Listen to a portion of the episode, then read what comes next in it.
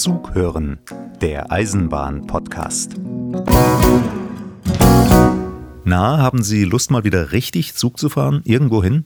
Wegen Corona ist das ja zurzeit ein bisschen schwierig, aber dieser Podcast hilft Ihnen wenigstens ein bisschen, Ihr Fernweh zu stillen. Versprochen. Dazu werfen wir einen Blick in die Fahrplanwerkstatt der Deutschen Bahn und wir berichten über das Tramper Monatsticket, diese faszinierende Fahrkarte, mit der man in der Bundesrepublik der 80er Jahre einen Monat lang Zug fahren konnte, so viel man wollte. Herzlich willkommen zum Zughören Eisenbahn Podcast, sagt Markus Wetterauer.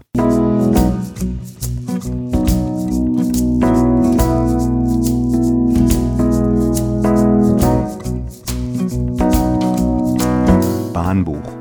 Lesestoff für und über Züge.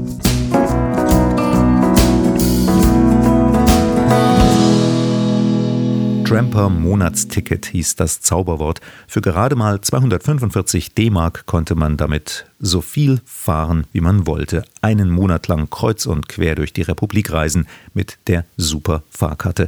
In den 80er Jahren war das und einer, der das ganz ausgiebig gemacht hat, ist Michael Frömming. Wir haben ja witzigerweise gehört, ob wir jetzt Bomben basteln. TNT, es ist das TMT Tremper Monatsticket. Das ist die kleine Schwester des Interrail-Tickets.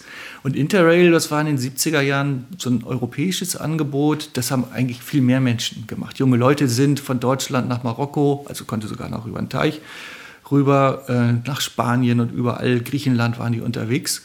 Und dann gab es andere, die wollten gar nicht so weit weg, die wollten das Schienennetz erobern, Eisenbahnfans und die damalige Deutsche Bundesbahn hat das Tremper Monatsticket dann angeboten, nur für Deutschland. Und das reichte vielen Bahnfans und die allermeisten, die es gemacht haben, haben wir den Eindruck, waren Bahnfans. Und eine Reihe dieser Bahnfans hat sich jetzt zusammengetan und aus dem TNT-Erlebnissen ein Buch gemacht, erzählt Michael Frömming. Die Idee liegt äh, darin begründet, dass wir ganz viele alte Fotos gesammelt haben aus der Zeit. Und da gibt es so witzige Geschichten von Freunden, die sich da nun auch vor 30 Jahren kennengelernt haben, bis heute auch noch oft treffen. Und eigentlich erzählen wir uns abends immer die gleichen Geschichten und haben erzählt, wenn wir uns die Geschichten selber erzählen und die sind offenbar noch so tauglich, dass man vielleicht auch andere Leute damit traktieren kann, machen wir ein Buch. Das war das Ergebnis. Ein Ergebnis, das sich sehen lassen kann. 159 Seiten, kurze Geschichten, viele Fotos und Dokumente, die laden ein zu einer Zeitreise in die Bundesrepublik der 80er Jahre. Das Buch berichtet über Orte, die nur ein TMTler kannte, über die nicht immer ausgewogene Ernährung unterwegs bei den Zugfahrten mit schmalem Budget und den Zeiten vor Fastfood und To-Go-Essen, über das Züge-Fotografieren in analogen Zeiten und über das Leben und Überleben im Zugabteil innerdeutsche Grenze, Rad im Zug, IC Großraum in hellgrün und gelb, rote Schienenbusse und Eierköpfe. Das TMT-Buch kostet 24,80 Euro, ist herausgegeben von Michael Frömming und Horst Klein und erschienen im Verlag Laut und Gleise.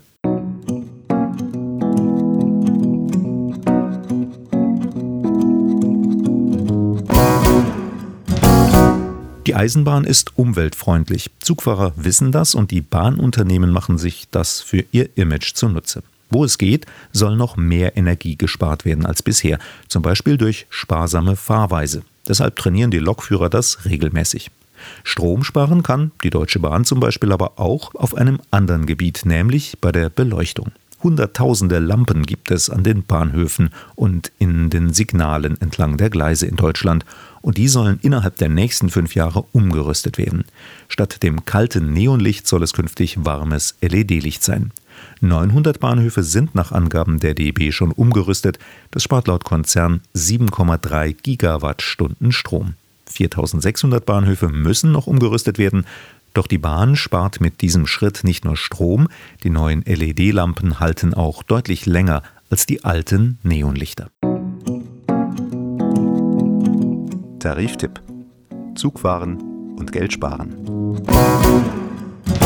Falls Sie trotz Corona mal irgendwo hinreisen müssen, dann gibt es jetzt einen Tariftipp. Denn, aufgepasst, super Sparpreise sind zwar besonders billig, aber man kann die Fahrkarten nicht umtauschen oder zurückgeben. Da hatte sich die DB zwar im ersten Lockdown ausgesprochen kulant gezeigt, aber das ist inzwischen vorbei.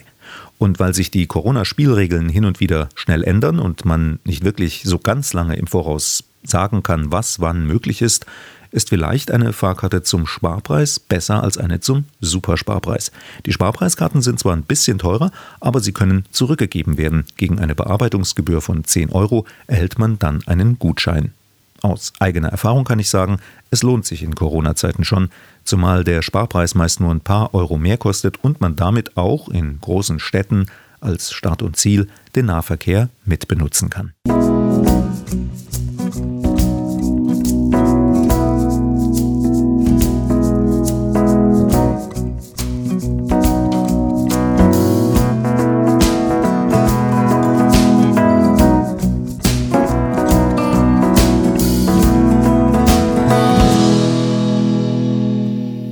Orta ist 26 Jahre jung und seit sieben Jahren bei der Deutschen Bahn. Er absolvierte in Viersen eine Ausbildung zum Fahrdienstleiter und ist seit Frühjahr 2009 dort, wo die Fahrpläne entstehen. Orta entwirft dabei aber nicht die Fahrpläne für die 10.000 regelmäßigen Güter- und Personenzüge im Regionalbereich West, sondern für die Sonderzüge. Der Spezialverkehr ist das Team, was außergewöhnliche Transporte macht, also Sendungen, die länger, schwerer, höher sind als der normale Güterzug, so ein bisschen wie mit dem Schwertransport auf der Straße zu vergleichen. Der Rest Güter-Sonderzug macht Sonderverkehre, die in einem Zeitraum von in den nächsten fünf Minuten bis in zwei, drei Wochen fahren, je nachdem, wie weit der Kunde das planen kann.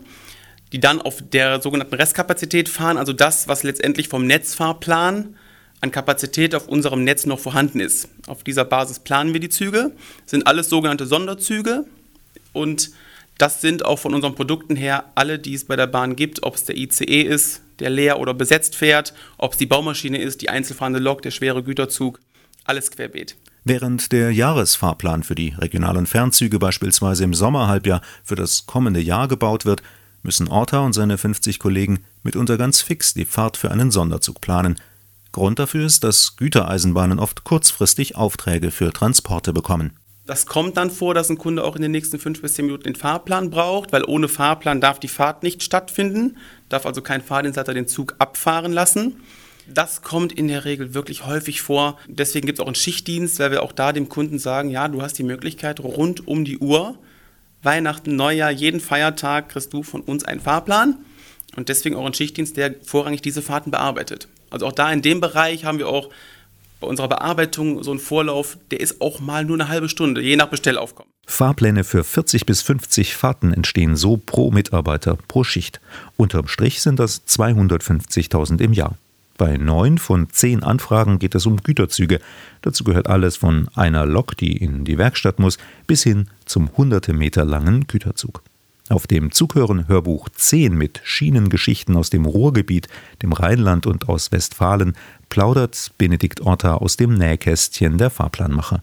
Zum Beispiel erzählt er, wie schnell er einen Fahrplan machen kann und warum er manchmal auch auf den ersten Blick sieht, so wie sich das die Kunden vorstellen, um mit ihrem Zug von A nach B zu kommen, wird das nichts. Die ganze Geschichte auf dem Hörbuch Zughören 10. Bestellen Sie es einfach direkt bei zughören.de im Internet. Ihr Vorteil, Sie erhalten das Hörbuch nach ein bis zwei Tagen im Briefkasten und portofrei ist das obendrein.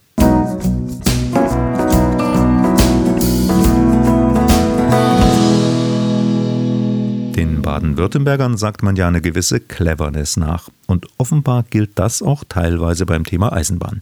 Dort hat das Land eine ganze Reihe von stillgelegten Bahnstrecken untersucht. Und zwar um zu sehen, wie viele Fahrgäste ein Zugbetrieb anlocken würde.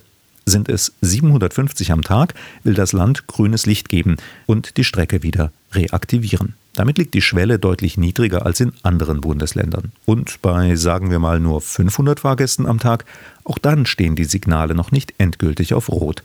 Baden-Württemberg bezuschusst dann zum Beispiel einen Museums- oder Freizeitbetrieb an Wochenenden oder in den Sommermonaten. Und damit sollen die Leute nach Jahren der Zugabstinenz erstmal wieder in die Züge gelockt und so auf den Geschmack gebracht werden. Späterer täglicher Zugbetrieb nicht ausgeschlossen. Das war Nummer 11 des Zughören Eisenbahn Podcasts. Die Musik ist von Klangarchiv.com. Alles weitere über die Eisenbahn-Hörbücher von Zughören finden Sie im Internet unter zughören.de. Wenn Sie direkt dort bestellen, bekommen Sie die Lieferung superschnell und portofrei. Ideal für lange Corona-Abende, für Reisen mit Kopfhörer. Danke fürs Zuhören und gute Fahrt bis zum nächsten Mal. Ihr Markus Wetterauer.